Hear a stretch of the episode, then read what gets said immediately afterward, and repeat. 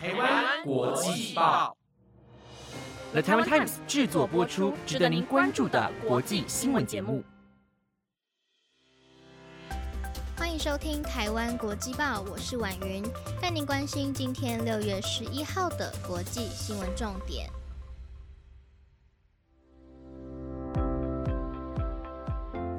听众朋友，晚安，我是婉云。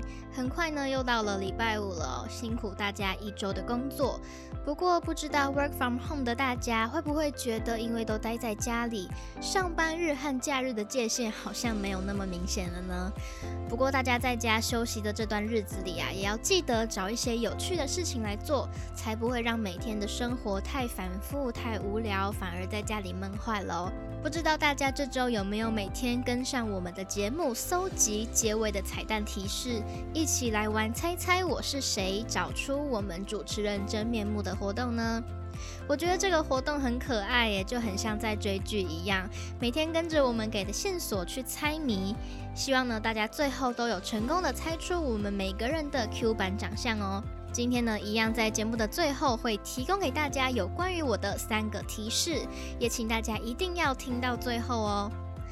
那么今天的节目内容会带您关心到美国交生疫苗决定延长保存期限，还有英国除了新冠肺炎之外，又出现了新的感染病毒了吗？更多的新闻内容都会在今天的节目当中来告诉大家哦。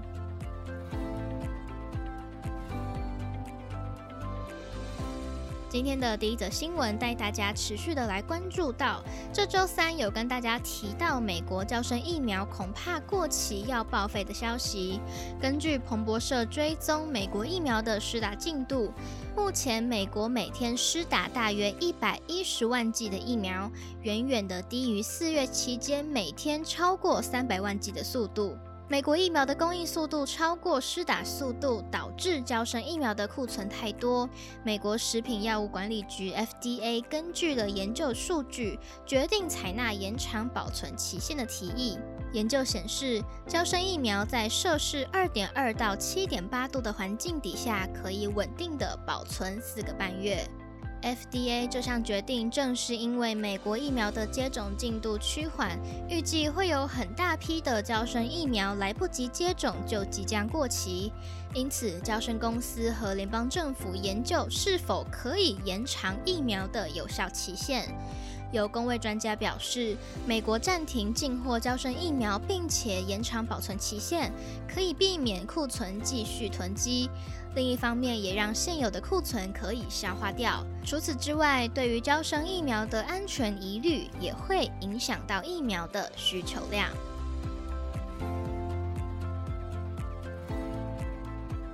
在全球疫情持续发烧的情况之下，没有想到在英国又传出了新冠肺炎之外的病毒感染案例。英国威尔斯近日出现了两起感染猴痘病毒的案例，这是一个具致命性的病毒。卫生大臣汉考克已经向国会报告，英国境内出现了猴痘病毒。根据世界卫生组织的数据显示，百分之十的猴痘患者都会死亡，并且死亡的人大多都是较年轻的族群。威尔斯公共卫生部证实，发现两例外来的猴痘确诊案例是一对夫妇。目前已知的只有一名人在医院接受治疗。汉考克将猴痘病毒的情况描述为正常，并没有说明目前有多少患者被感染，或者该病毒是否跟新冠疫情一样，已经在英国开始传播。猴痘病毒最早在一九五八年从研究用的猴子身上被发现，一九七零年在刚果发现有人类感染之后，猴痘爆发主要都发生在中非和西非地区。猴痘会导致类似流感的症状，此外还会有皮肤起水泡等，具体的病症与天花相似，但是病情较轻微，不过需要几个礼拜的时间才能够康复。然而，根据研究，猴痘在人与人之间的传播并不常见，而且比起新冠肺炎，它比较不容易进行传播。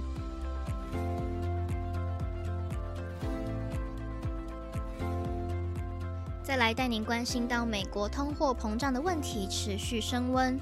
美国劳工部今天公布，五月的消费者物价指数比起去年的同期上涨了百分之五，上涨幅度高于市场预期的百分之四点七，创下了二零零八年八月以来最大年度增幅。部分的原因在于去年同期美国疫情严重，实行了封锁措施，物价就随着货品与服务的需求减少而骤降。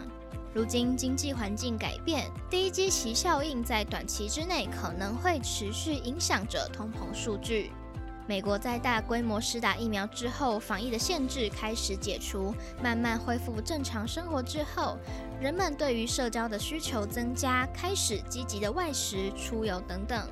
餐饮业因应着原物料涨价、工资的提升，因此成本的上升反映在了价钱上。机票、旅馆等费用则是随着旅游的需求回温而上升。有许多投资人会担心，如果价格继续的上涨，可能会促成价格上涨的自我实现周期。但是，其实物价上涨的背后反映的可能也是疫情后的混乱，显示美国地区的生活也还没有完全回到正轨。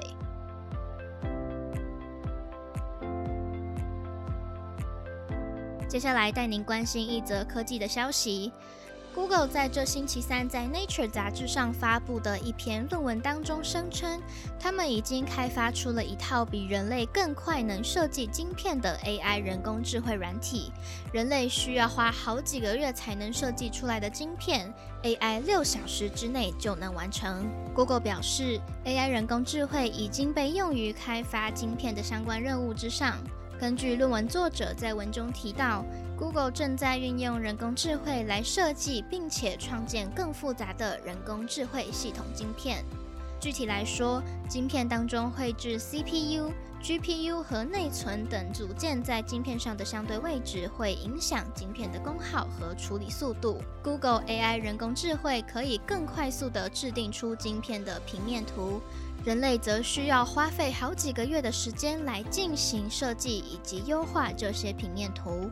Google 工程师也在论文当中指出，这项全新的突破可能会对半导体行业产生重大的影响。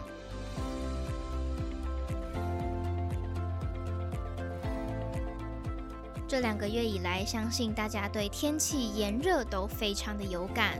不过，在台湾高温闷热的天气下，位于南半球跟我们有着相反气候的澳洲，却面临到南极强烈冷气团的侵袭。在过去的两天之内，从南极进入澳洲的寒冷空气，为澳洲南部新南威尔士州的部分地区带来了超过半公尺高的积雪。因为大雪的侵袭，新南威尔士州有许多的地区陆续的传出停电等灾情。很多条道路也都被迫封闭了，迎来了三十七年来最寒冷的一天。整个雪梨市区也在当日的温度创下了新低。另外，在新南威尔士州降下大雪的同时，澳洲位置较北的维多利亚州则遭到大洪灾的侵袭。澳洲气象局观测，这次的洪灾最严重的地区淹水水位可能会达到二零一二年以来的新高。全球暖化所带来的严重气候变迁，都是我们可以实际的感受到的。我想大家也能够想想自己可以简单就做到随手环保节能的方式。也许我们每个人能够做到的一点点，就能够多拯救地球一些哦。以上节目内容由 The Taiwan Times 直播，感谢您的收听。最后呢，就是游戏彩蛋时间啦。有关于我们在 IG 现实动态上串联的“猜猜我是谁”活动，今天呢一样会提供给大家三个我的小提示。首先，第一个呢，我是长头发的哦；再来是我的眼睛其实还蛮大的。最后呢，我的眼睛除了大之外呢，还是属于那种眼尾下垂的无辜眼睛哦。大家有猜出来了吗？赶快点到资讯栏的链接去写答案吧。如果还有任何想要对我说的话，也都可以到那里去留言给我哦。猜猜我是谁的所有答案呢，都会统一在六月十三号，也就是这个礼拜天，在台湾国际报的 IG 上会公布，所以大家要记得追踪我们的 IG，不要错过喽。最后，预祝大家在家里也能够有个美好的周末假期。我是婉云，我们下周再见，拜拜。